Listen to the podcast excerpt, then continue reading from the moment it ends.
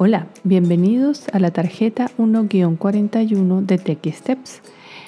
¿Qué hacer cuando el Face ID no reconoce mi rostro? En la tarjeta anterior aprendimos a configurar el Face ID en el iPhone. Ahora bien, hay ocasiones en las cuales el rostro no es reconocido y debemos usar un método de acceso alterno. Si el iPhone no puede reconocer tu rostro por cualquier razón, imagínate malas condiciones de luz o si llevas una máscara, debes ingresar el código numérico el cual puedes cambiar si lo deseas. En esta tarjeta te enseñamos a cambiar el código numérico como alternativa de desbloqueo del iPhone. Te invito en este momento a voltear la tarjeta para ver paso a paso cómo cambiar el código numérico para Face ID. Primero, en la pantalla principal ubica el icono de configuración y presiónalo. Segundo, desliza tu dedo hacia arriba en la pantalla hasta que llegues a Face ID y código.